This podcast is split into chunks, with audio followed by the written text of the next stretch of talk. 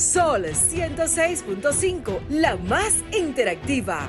Una emisora RCC Miria.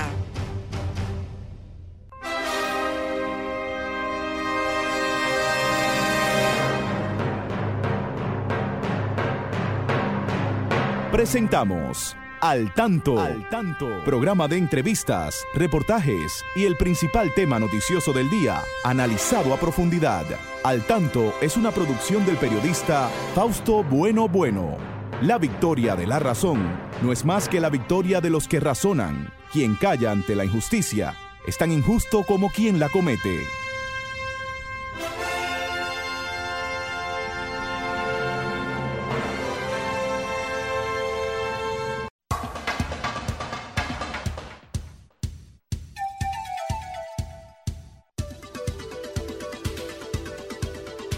Estamos con ustedes como cada sábado en este su espacio al tanto, al tanto con más de cuatro décadas en la radio nacional. El día 2 de abril cumpliremos 44 años.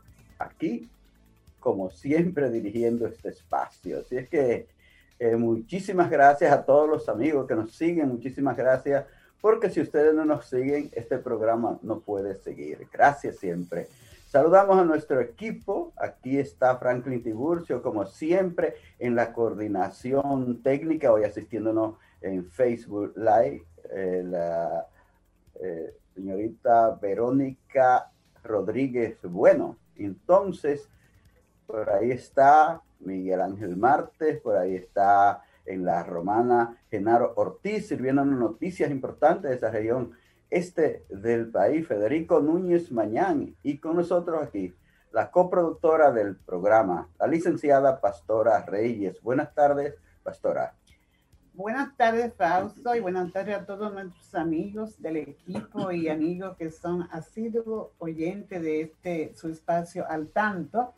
Como le decía Fausto, aquí siempre dispuesto a compartir con ustedes informaciones y que ustedes también compartan con todos entre sí todos los acontecimientos eh, positivos, ¿verdad, Fausto? muchos acontecimientos hoy, muchas informaciones. Muchas informaciones, y especialmente, Fausto, tenemos, debemos ya nosotros las mujeres que comenzar a celebrar desde este fin de semana el Día Internacional de la este Mujer. El programa va dedicado enteramente para la mujer. Claro, y con el lema que se ha puesto desde ONU Mujeres eh, con motivo de este Día Internacional de la Mujer del 8 de marzo, dice Mujeres líderes por un futuro igualitario en el mundo del COVID-19. Eh, dice ONU Mujeres que la mujer, ¿verdad?, celebra los enormes esfuerzos realizados por mujeres y niñas en todo el mundo en, el, tema de la pandemia del COVID-19. Y se ha demostrado los buenos resultados que se, que se alcanzan cuando las mujeres están delante de cualquiera de las tareas. Y en todas partes tenemos mujeres líderes aquí en el país y en el mundo. Así que sintámonos orgullosas, pero no bajemos la cabeza. Debemos seguir luchando por los derechos que nos asisten y que no hay una verdadera igualdad eh, en cuanto al desempeño de las funciones con el género opuesto. Así que eh, felicitaciones desde ya y a fortalecernos más en nuestra lucha de las mujeres por alcanzar nuestro derecho de igualdad social y, y que no haya desequilibrio en el mundo que perjudique a la mujer.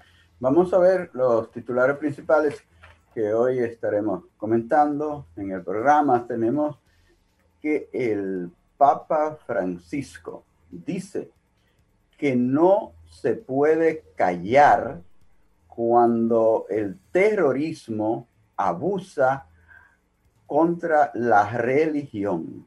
Bueno, el Papa está muy fuerte. Anda por Irak. Peregrino de la paz. La coalición ciudadana Cambiemos respalda el plan del MINER de vuelta a la clase semipresencial. Tenemos que Salud Pública informa de 573 nuevos contagios por el COVID y 12 eh, muertos en los últimos días. El Partido de la Liberación Dominicana elegirá mañana nuevas autoridades y se da por seguro que Danilo Medina será el presidente del partido. ¿O continuará? Desde el 17 de febrero ya se han vacunado más de 300 mil dominicanos, ya son unos 375 mil y algo. Ok. El presidente Luis Abinader rememora al doctor José Francisco Peña Gómez en su 84 natalicio, diciendo que lo honra haciendo un gobierno para la gente. Vamos a una pausa, volvemos en breve. Al tanto, con más de cuatro décadas en la Radio Nacional. Escúchelo cada sábado de 3 a 4 de la tarde a través de Sol 106.5, la más interactiva. Al tanto es una producción del periodista y profesor Fausto Bueno Bueno y de la licenciada Pastora Reyes. Y ahora, al tanto en las noticias. Las religiones deben trabajar más por eliminar las injusticias. El Papa Francisco, quien va, viaja a Irak como peregrino de la paz, dijo que son las religiones las que tienen que exhortar con más fuerza a los responsables de las naciones para que la creciente proliferación de armas ceda el paso a la distribución de alimentos para todos y dar voz al grito de los oprimidos y de los descartados del planeta. Demasiado carecen de pan, medicina, educación, derechos y dignidad.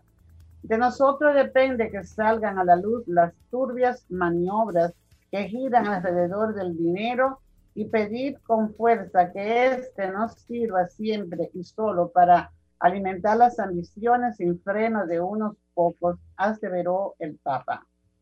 El presidente Luis Abinader entrega 274 títulos de propiedad a las familias de Villa Altagracia. El presidente Luis Abinader entregó este viernes 274 certificados de títulos de viviendas a familias de Villa Altagracia, los cuales ocupaban terrenos del Estado y carecían de una documentación legal. Abinader indicó que con la puesta en marcha de este plan se está contribuyendo con la igualdad, la justicia social, la reactivación económica y el desarrollo sostenible. Estas acciones dan esperanza a cientos de familias, pues recompensan su lucha por tantos años y les dan paz y seguridad, sobre todo en momentos tan complicados para todos y todas. El primer ciclo de retorno a las aulas iniciará el próximo 6 de abril. El Ministerio de Educación anunció este viernes que el retorno gradual, voluntario y controlado a las aulas en su primer ciclo está pautado para el próximo 6 de abril de este año. Bajo el lema Cuidando la alegría y la seguridad del reencuentro, el ministro presentó el protocolo general que será empleado en las escuelas. El protocolo establece las medidas sanitarias, preventivas y operativas y da seguimiento a los miembros de cada comunidad educativa en procura de un retorno que reduzca riesgos y preserve la salud de los actores del sistema educativo. Continúa el desarrollo de su programa al tanto.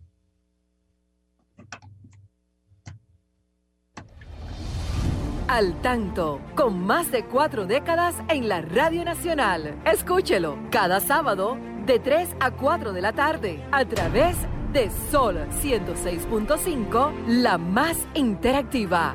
Al tanto es una producción del periodista y profesor Fausto Bueno Bueno y de la licenciada Pastora Reyes. Bueno, señores, aquí estamos con ustedes en este espacio de cada sábado cuando conversamos sobre temas de interés para la ciudadanía.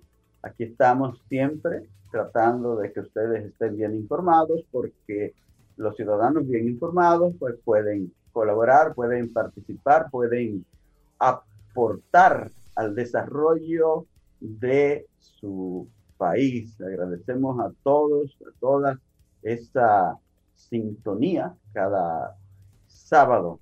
Aquí eh, hoy tenemos muchas informaciones de interés y también tenemos una entrevista, tendremos una entrevista bien interesante. Vamos a estar hablando con la licenciada Lucía Medina, Lucía Vázquez, perdón, Lucía Vázquez, directora de la Dirección de Educación Especial. Vamos a estar hablando hoy de un importante núcleo de la, eh, de la sociedad, que son personas con discapacidad, vamos hablando de eh, educación inclusiva, en fin, es un tema bien interesante para hoy. Bueno, pues estamos entonces eh, saludando hoy también el 84 aniversario del nacimiento del doctor José Francisco Peña Gómez, uno de nuestros grandes líderes, líderes irrepetibles por miles de años.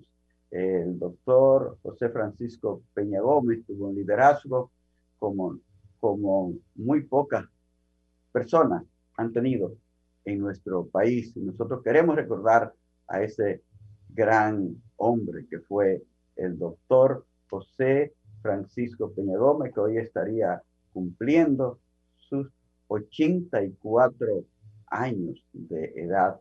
Murió muy joven cuando todos esperábamos que él fuera eh, un gran presidente para la República Dominicana, pero yo sé que sus orientaciones eh, quedaron ahí para los jóvenes y que han debido aprovecharla, porque no, no siempre están apareciendo líderes de esa categoría.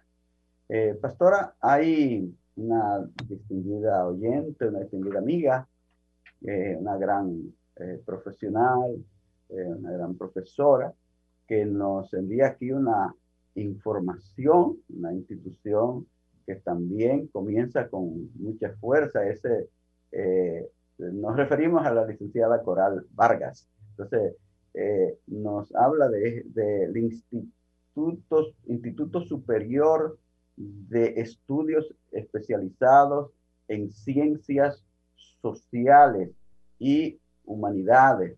Eh, esta institución se llama el doctor Luis Heredia Bonetti y eh, está relacionada con otra institución muy prestigiosa del país, el Colegio San George. El Colegio San George. es una institución que se va, se dedicará, ¿verdad?, a la eh, eh, a, dar cursos de especialidades, Y nos dice Coral que actualmente dentro de las ofertas académicas para iniciar en el próximo mes de mayo, tienen eh, dos opciones aquí, especialidad en tecnología e innovación educativa esta está dirigida a profesionales de la educación en las diferentes áreas, menciones y modalidades. El licenciado en psicología, distinta mención, licenciado en psicopedagogía y al público en general también. Y como segunda parte, la especialidad en habilitación docente de lenguas extranjeras, inglés para nivel secundario. Este está dirigido a profesionales de la educación en las diferentes áreas, menciones y modalidades licenciado en Psicología Escolar Educativa y en Psicopedagogía y áreas afines. Eh, las personas interesadas pues, pueden contactar a Coral Varga en el teléfono 809-683-4056 con la extensión 280. Eh, nosotros pues damos nuestro apoyo a Coral en esta eh, nueva iniciativa, ¿verdad? Es como profesional y le auguramos éxito en este proyecto que inicia. Y también así que soltamos a los profesionales que regularmente están en sintonía con el tanto para que busquen información y puedan participar en estas especialidades que ofrece el Instituto Superior de Estudios especializado en Ciencias Sociales y Humanidades, doctor Luis Heredia Boril. Muy bien. Eh, nuestro saludo ahí para la licenciada Coral Vargas. Bueno, pastora, hay informaciones interesantes. Vemos que el Papa está en su viaje número 11 a países eh, de, de religión islámica. Ahí está el Papa ahora por Irak, está por Bagdad, por eh, Mosul, otros, otros pueblos, otras provincias de, de ese eh, país que está ahí en, en lo que se llamó la Mesopotamia, una de las regiones donde el hombre ha actuado desde hace más tiempo, más años, cuántos años atrás de los sumerios, de los carteo-asirios, bueno, pues por ahí anda el Papa, donde nació el padre Abraham, nació, no el padre, el, padre Abraham, porque es el padre de las tres religiones monoteístas, ¿verdad? La, la, el islamismo, la, el catolicismo, el cristianismo, tenemos que decir, y eh, el, el, la, la, religión de eh, hinduismo, ¿verdad? Así es, sí, sí.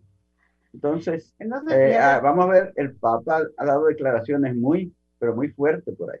Sí, y es interesantísimo este viaje porque esta vez el Papa no ha ido a los países donde hay una mayor cantidad de, de católicos, ¿verdad? Sí. Cristianos católicos, sino que ha ido allí donde se, está el cristianismo casi extinguido. Sí. Porque han tenido que huir por todos los ataques que ha habido de la, de la, del Estado Islámico. Sí. Y se dice que una, había una gran población, pero apenas 250 mil, creo que, que cristianos que quedan en esa, en esa región. Y allí ha ido el Papa a quejarse de la violencia que ha habido contra los, contra los hermanos y a quejarse de que todavía allí hay comunidades que sufren el tema de los de, lo, de venta de esclavos.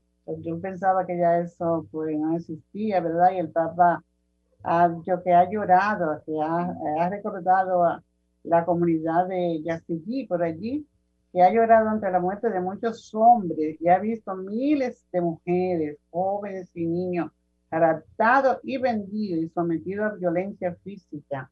Entonces, todo esto son preocupaciones que tiene eh, el Papa Francisco y él es un hombre de, eh, de mucha fortaleza a pesar de sus y de su enfermedad y a pesar de la pandemia. Pues el Papa ha roto toda esa barrera y allí está Sí, pastora. Quiero corregir algo, pastora. Eh, un lapso. El judaísmo es judaísmo. Judaísmo. judaísmo. Para que no se confunda la gente. judaísmo. Entonces, pues nosotros, pues, ¿qué nos queda a nosotros los creyentes y sobre todo los creyentes católicos? Rezar por el Papa porque está en el medio del fuego. Ay, sí, está en medio de un, está, Es un fuego Dice fuerte. que hay una gran seguridad que tiene, que hay unas 10.000 personas, creo, que garantizan la seguridad, pero hay que rezar, hay que rezar por él. Y rezar de verdad. Sí, pastora. Rezar de corazón. Entonces también, bueno, se animan las cosas aquí porque eh, se está por volver, se ha anunciado que se volverá, el dinero anunciado, que se podría volver a, a la clase semipresencial a partir del 6 de abril. después de eh, Semana Santa. Después de Semana Santa, justo después de Semana Santa. Y hay, ¿verdad? Muchos sectores que están a favor y en contra de esto, pero dicen que hay alrededor de 48 municipios que donde se podría comenzar, pastora. Yo no lo citan, porque precisamente no lo citan, porque puede que que en esta semana uno de los que digan que sí, mañana se diga que no, porque se va a tomar en cuenta la posibilidad, ¿verdad? Sí. Pero yo soy una de las que siento tímida, ah, no negativa, sino tímida, porque realmente hay la realidad, existen escuelas muy buenas en nuestro país, y, ¿verdad? Pero hay otras que carecen de todo, diríamos, y es el temor que tienen también algunos sectores de la, de la ADP, Entonces, pero se ha puesto allí un protocolo, ¿verdad? Y con un lema muy bonito, ¿verdad? Esta apertura, cuidando la alegría y la seguridad del reencuentro. Sí. Ojalá que esa buena intención del ministro pueda eh, llevarse a cabo y hacerse una realidad y así como se ha planteado eh, cómo van a ir llega, eh, el retorno, que no es de todo, entonces pues se pueda llevar a cabo y no haya que volver para atrás, porque sería muy frustratorio para los niños que están ansiosos de encontrarse para jugar y todo esto, pero vamos a, a tratar todos de aportar. vamos a seguir hablando de este tema, seguro ahora cuando conversemos con la licenciada eh, Lucía Vázquez, directora de Educación Especial. En breve vamos a estar conversando con ella, pero antes, eh, ahí tenemos las noticias de Genaro Ortiz, que nos sirve estas informaciones desde esta importante región este del país. Así es que, Franklin, vamos con Genaro. Adelante, Genaro, buenas tardes. Hola, ¿qué tal? República Dominicana y el mundo. Genaro Ortiz con un resumen de las principales informaciones acontecidas en la Romana y el este del país. Aquí están las informaciones.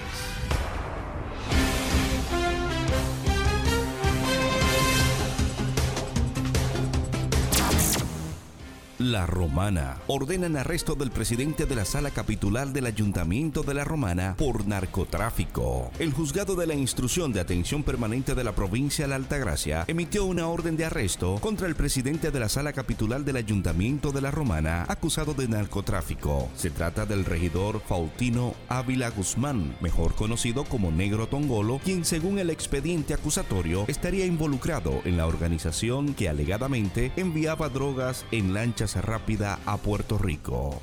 En otra información, Obispo de Higüey recibe vacuna contra el COVID-19. La etapa C del programa de vacunación contra el COVID-19 continuó esta semana de manera concurrida en la provincia de Altagracia, donde las personas de más de 60 años fueron a diferentes centros de salud a ponerse la primera dosis de la vacuna. El obispo de la diócesis de Nuestra Señora de la Altagracia, Monseñor Jesús Castro Marte, se puso la vacuna esta semana y aprovechó la oportunidad para invitar a la población para hacer conciencia sobre la importancia de ponerse la vacuna. Y por último, en las deportivas, Lugo, sorprendido por su designación como gerente general del Licey. Carlos José Lugo aún no sale de su sorpresa tras su designación como gerente general de los Tigres del Licey, franquicia de la cual pensaba que se iría en otro rumbo en busca del sucesor de Junior Novoa en esa posición ni siquiera un encuentro que sostuvo el pasado domingo con Domingo Pichardo, presidente del Club Atlético Licey. A principio de la semana le presentó algún tipo de sospecha de que al final sería la persona más ponderada a ocupar el cargo. Hasta aquí un resumen de las principales informaciones producidas en la Romana y el este del país. Genaro Ortiz les informó. Continúen con Al Tanto. Muy bien, muy bien. Gracias, Genaro. Gracias por esas importantes informaciones. Eh, de inmediato estamos ya en contacto con la licenciada Lucía Vázquez.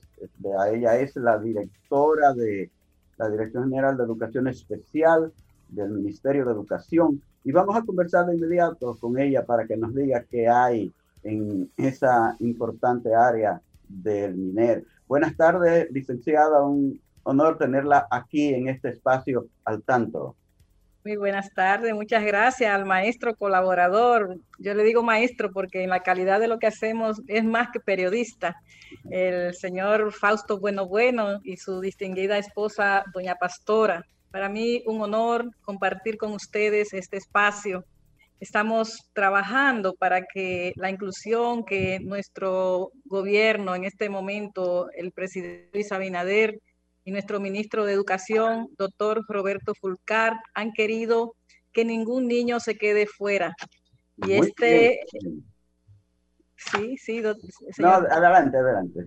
Sí, no, y este es un momento propicio para dar a conocer lo que venimos haciendo desde la Dirección de Educación Especial la cual es una dependencia de servicios técnicos pedagógicos. La viceministra Ligia Pérez es nuestra, vamos a decir, nuestra coach para que hagamos un trabajo lo más efectivo posible pro inclusión. Eh, cuéntenos un poco, eh, licenciada Vázquez, de los diferentes programas que están desarrollando desde esa dirección en beneficio de esa población de la República Dominicana.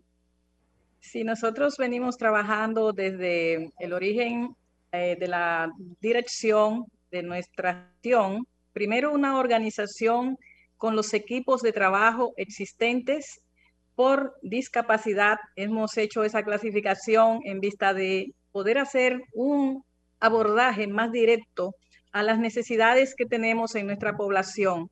Entiéndase, eh, en este caso, equipos que tienen que ver con la discapacidad auditiva, discapacidad visual, autismo, diferentes discapacidades que le llamamos discapacidades múltiples, porque tenemos algunos niños que tienen más de una discapacidad, igual algunos con TEA, y así sucesivamente hemos querido abordar de acuerdo a estrategias de escolarización a esas necesidades que tenemos en nuestra población, en especial en apoyo a las familias dominicanas que más necesitan.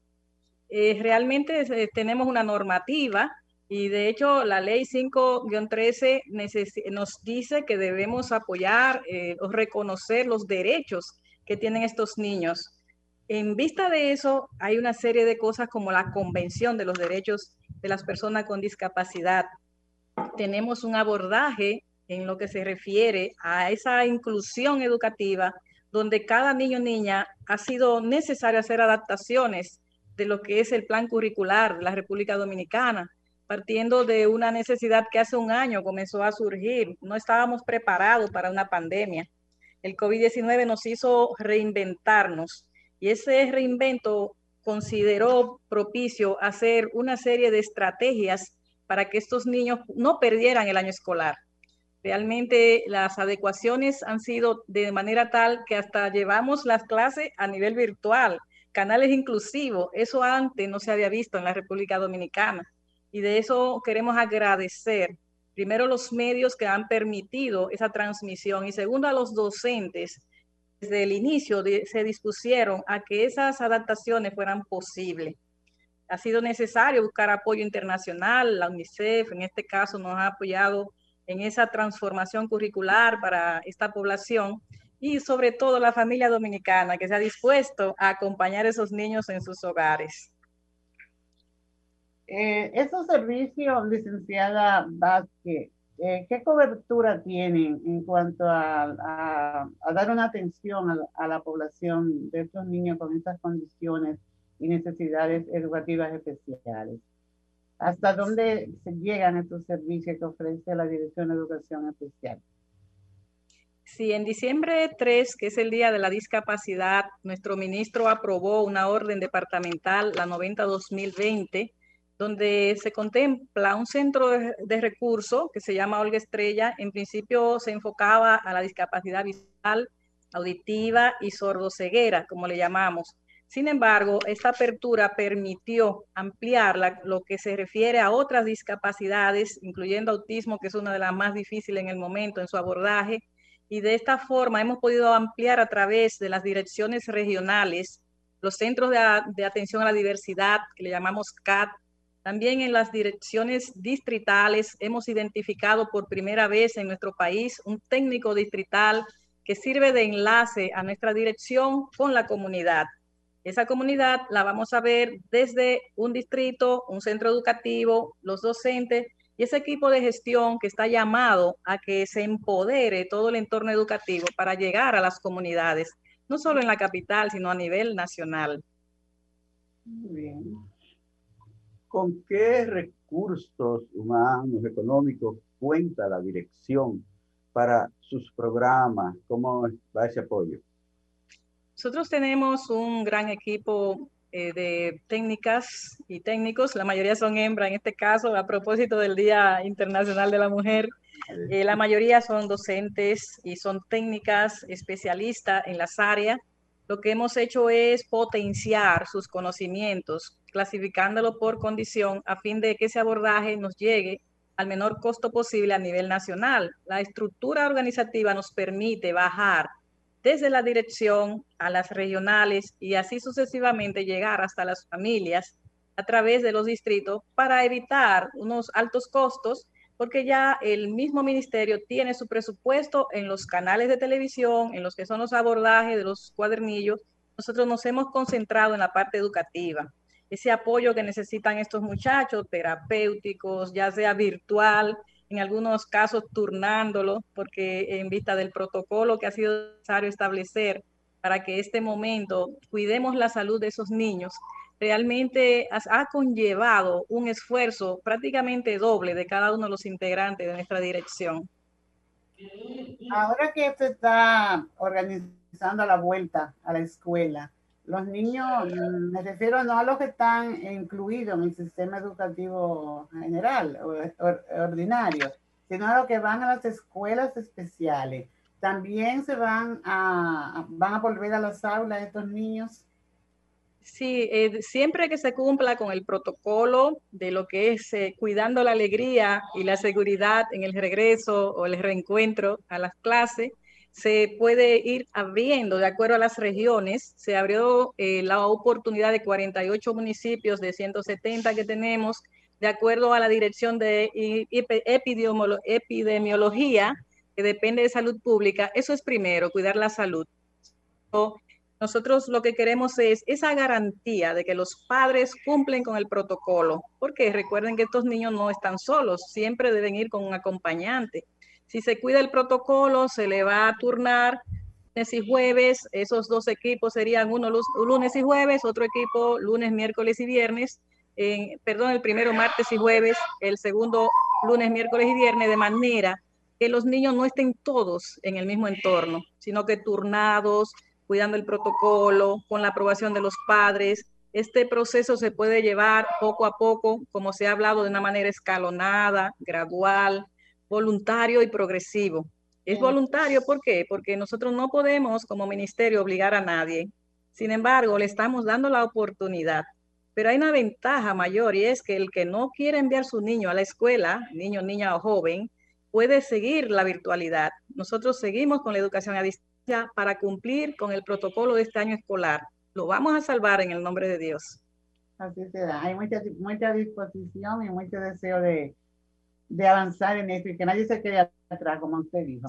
Estamos conversando con la licenciada Lucía Vázquez, directora de la Dirección de Educación Especial. Ustedes, mis amigas, mis amigos que están ahí en Facebook, cualquier inquietud que tengan eh, sobre el tema, cualquier inquietud que tengan, pueden preguntársela a la licenciada ahí a través de sus teléfonos. Eh, los amigos de la radio también, eh, recuerden que ustedes son libres de, de llamar y participar. Bueno, eh, precisamente, la sociedad se le vive pidiendo que sea más inclusiva. Se habla mucho de una sociedad inclusiva, hay que lograr una sociedad inclusiva. ¿Qué, qué, qué hay que hacer para que esta sociedad sea más inclusiva? ¿Qué, qué responsabilidad tienen los demás sectores de la sociedad? Que no solo es el Ministerio de Educación. Parece que hay más organismos que tienen que ver mucho con facilitar esa inclusión a las personas que tienen algún tipo de, de situación especial. Sí, nosotros primero agradecemos a la sociedad civil organizada. Hemos hecho mesas de consulta, incluyendo el Consejo Nacional de la Discapacidad. Hoy en día hasta los empresarios nos han ofrecido apoyo para cuando sea necesario que toquemos sus puertas. Las demás instituciones, los gobiernos locales, están con una gran apertura. Por eso agradecemos ese, ese gran apoyo que hemos sentido para que esto sea posible hay un reto muy grande, señor Fausto, y es el tema de las estadísticas. Hemos enviado una carta a la ONE, a la Oficina Nacional de Estadística, para que en el censo 2021 seamos incluidos. Sí, hace, falta hace falta esto, sí. Sí, sí, porque las estadísticas no están claras. Nosotros sabemos con qué contamos con el CIGER, los centros educativos que han registrado esos niños, esos alumnos. Sin embargo, los que están fuera de la escuela son nuestro objetivo fundamental ahora, porque queremos darle ese apoyo a esa familia que tanto lo necesita, pero tenemos que saber dónde están, tenemos que saber quiénes son. Por eso decimos que cada pueblo, cada padre, madre o a nivel general que conozca de un niño, una niña, un joven que tiene alguna discapacidad, una condición especial, pudiera hacernos llegar esa información para nosotros seguirlos registrando y luego enviarle el apoyo que necesita a través de la escuela que le corresponde. En ese sentido, de, señora Lucía, hay, hay un aspecto que es importante que, que se lleve al seno de la ONU y es la, la, capacitación que le dan a las personas que hacen la visita a los hogares en ese censo. Le digo esto porque año, eh, ascenso tras ascenso, hemos vivido la experiencia nosotros, nosotros como familia, de que sabemos que este, esto está incluido para el censo. Mas, sin embargo, el que viene a hacer la entrevista no lo pregunta. Y como nosotros sabemos que sí está incluido, nosotros le decimos, busca que falta algo por preguntar. No, no falta nada. Sí, te falta algo por preguntar. No, Dios, sí. A ti te falta saber si en esta casa hay una persona con discapacidad y tú no lo tú no has preguntado. Entonces, hay que crearle conciencia a los empadronadores, se llama, para que revisen completamente el, el, formulario y no dejen de pregunta vacía, porque, y no solo nosotros, otra familia que igual tiene, en este caso nuestro es la discapacidad visual que hemos hablado, eh, que tiene una discapacidad visual, no le han preguntado si en su casa hay una persona con discapacidad, entonces eso es algo que se debe, como se tiene esa experiencia, ojalá que se pueda investigar hasta dónde llega esta, esta falta de información en la capacitación de, de esos equipos para que se le enfatice, porque realmente se viene hace mucho con esta necesidad de que el tema de las estadísticas, incluso esa, esa falta de una buena estadística, pues limita que organismos internacionales den apoyo al trabajo, porque uno de los requisitos principales que exigen estos organismos son las estadísticas. Y carecemos, somos pobres en eso por descuido, porque si se trabaja el censo, yo creo que entonces sería muy bueno que que usted tome en cuenta esta parte para que llevar ese mensaje a, la, a esta institución y, haga, y haya un nivel de exigencia en la, en la formación de estas personas y puedan recoger de, eh, bien fiel todas estas informaciones porque son importantes realmente. Y excelente. Yo le envié de hecho una carta donde le anexamos una ficha donde ponemos el listado de discapacidades a los cuales nosotros damos el abordaje. Ellos enviaron unos estándares internacionales que utilizan, pero yo puedo enviarles a ustedes esa copia para que me ayuden a sensibilizar a la población para que exija que nuestros niños, niñas y jóvenes con alguna condición sean incluidos en ese censo, porque somos llamados a responder a esas necesidades. Yo siento que tenemos una deuda social por años para ayudar a esas familias, no solo la parte educativa, que es la que corresponde a nosotros, sino ese apoyo en cualquier otra necesidad que tenga sus niños. Y así integrarlo a las demás instituciones que pueden apoyar, porque hay inclusive casas que se están deterioradas, a otros les faltan los alimentos, además de la educación.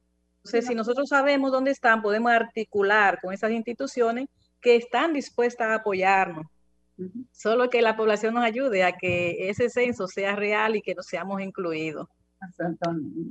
¿Cómo se coordina, cómo se está coordinando en estos momentos la Dirección de Educación Especial con las instituciones del ámbito de la discapacidad, sobre todo con el Consejo Nacional de Discapacidad? De una manera increíble. Hemos participado inclusive en el Consejo para lo que fue la designación, primero el presidente, luego el siguiente ejecutivo que viene en camino. Y siendo parte de esa mesa consultiva, entiendo que podemos hacer un gran trabajo. Ya el proceso se está culminando y lo más importante es que tan pronto se complete, y pienso que en este mes ya, Dios por delante, se termina la, la conformación de todo el directorio vamos a obtener con ellos la certificación de esas personas que tienen discapacidad para que cuando un niño, una niña, una persona adulta se manifieste que pueda tener en algún momento alguna crisis, su familiar acompañante presente ese certificado de discapacidad y podamos tener la comprensión que requerimos de la sociedad. Muchas veces hay una crisis en un banco, en un metro y las personas no saber piensan que es algo fuera de la educación, y no es así. Es que alguna persona con condiciones, los cambios le, les afectan y pueden de alguna manera eh, ser agresivos, en el caso de un autismo severo, un síndrome de Down que se puede a lo mejor deprimir y así sucesivamente. Cada día vemos casos especiales que nos ameritan hacer un trabajo más allá. Esa certificación, esas articulaciones con las instituciones, los hospitales, para apoyar a esos muchachos que necesitan también ayuda médica. Estamos haciendo toda una lista de las entidades que nos pueden ayudar para hacer la articulación se necesita más ahora con ese retorno progresivo a las escuelas. Sí, eh, quisiéramos eh, saber cómo anda ese trabajo en coordinación con Ministerio de Obras Públicas, con otros organismos que construyen para que las escuelas que se están construyendo y las edificaciones, en sentido general, sean eh, edificaciones sin barrera, sin barrera para que haya más accesibilidad a las personas en general y para las personas con discapacidad. Casualmente el viernes dejé mi, escritorio para el lunes redactar una comunicación, no solo a obras públicas, sino al mismo Departamento de Infraestructura Escolar del Ministerio de Educación, donde hay unos requerimientos para la accesibilidad. No solamente es una escalera donde se elimina la barrera para que entre alguien en una silla de rueda, hay un nivel de accesibilidad inclusive en los parqueos que por exigencia, normas deben estar establecidos en todas las escuelas, pero no solo en las escuelas, en todas las empresas. Yo he visto que hay que también sensibilizar a la comunidad a nivel nacional. He visto personas que se parquean donde hay una señal que es para un discapacitado. Entonces, es la mentalidad lo que hay que cambiar. Hay mayor cosa con, que ver con la educación más que lo económico esa, ese pensamiento de aceptar que la persona que tiene alguna condición puede ser un gran profesional, puede tener grandes oportunidades, que no se limite a solamente a que lo empujen, a que lo lleven, sino que esa persona es capaz, y usted es un gran ejemplo, que yo lo admiro muchísimo, señor Fausto Bueno, porque usted es un gran ejemplo de una persona que ha tenido una trayectoria que no ha tenido ningún límite, increíble y realmente eso se puede llevar a la sociedad a nivel general, que una persona con alguna condición puede ser un líder, puede ser un docente, puede ser un encargado de un banco, ¿por qué no?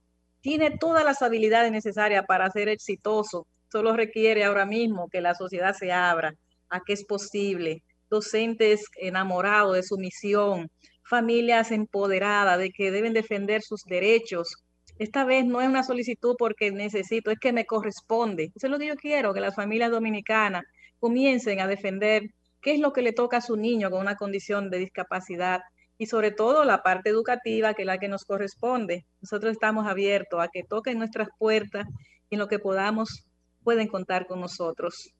Los ayuntamientos tienen una gran responsabilidad en tener una ciudad más inclusiva también. Eh, eh, rompiendo esas, esas tantas barreras físicas que, que, tiene nuestra, que tiene nuestra ciudad en, los 158 municipios, los 234, 35 distritos municipales del país, si todos eh, se ponen a una y trabajan para hacer una, una ciudad más inclusiva, yo creo que se puede lograr mucho.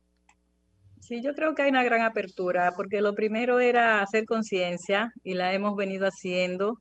Y este mismo medio, al usted invitarnos, de verdad pienso que vamos a llegar a, una gran comunidad donde cada uno sabe lo que le corresponde y podemos seguir exigiendo. Yo decía al inicio de los gobiernos locales, me refería a los ayuntamientos. Esos alcaldes, entiendo, están abriendo la oportunidad de que la accesibilidad es necesaria Inclusive se está llegando a un nivel de emplear personas con algunas condiciones en las empresas. Creo que es un gran paso y esta oportunidad eh, es única. Eso es algo de lo que nos ha dejado positivo la pandemia, de que la gente es más solidaria, de que hay más apertura, de que con Dios por delante esa pandemia se va a detener con el proceso de vacunación y que luego las personas vamos a ser más sensibles a estas necesidades de nuestros niños, niñas y jóvenes con necesidades específicas de apoyo educativo? Bueno, el tiempo es tan se, se nos va tan rápido aquí y quisiéramos que en, este, en estos 45 segundos que nos quedan de programa nos deje un mensaje de orientación para nuestra población. Eh, bueno, agradecerle por la oportunidad y segundo, decirle a los padres, madres y, y, tutores, en este caso, que cuenten con nosotros para garantizar que esos derechos de esos niños, niñas y jóvenes están garantizados a través de nuestra dirección. Y en un próximo me gustaría hablarle de los nuevos protocolos internacionales que se están abriendo, una gran apertura para conocer lo que sería nuestro servicio, no a nivel local, sino la ayuda internacional que van a venir por ahí. Agradecemos mucho a la licenciada Lucía Vázquez, directora de Educación Especial, que ha estado conversando con los siguientes del programa. Al tanto, a todos los amigos también que han estado ahí, hoy no, lo hemos, no, no, no hemos tenido tiempo de visualizarlo, saludarlo, pero todos, muchísimas gracias también por sintonizarnos. Para cuánto, cuántos amigos que siempre que están ahí con nosotros. nosotros. Y Patterson sí. está Luis Miguel desde, desde su sí. ciudad de Estera, de sí. Patterson. Sí. Y igual Juan Bueno, Melania Bueno, Altagracia Capillán, nuestra querida Tala, Doña Rosa y todo. Eh, muchísimas gracias por estar con nosotros. Bueno, señores, eh, nos despedimos hasta el sábado que viene, Dios mediante, cuando volveremos a estar llevándoles más noticias, más entrevistas, más participación de todos ustedes. Muchísimas gracias, que tengan buen fin de semana y será hasta la próxima.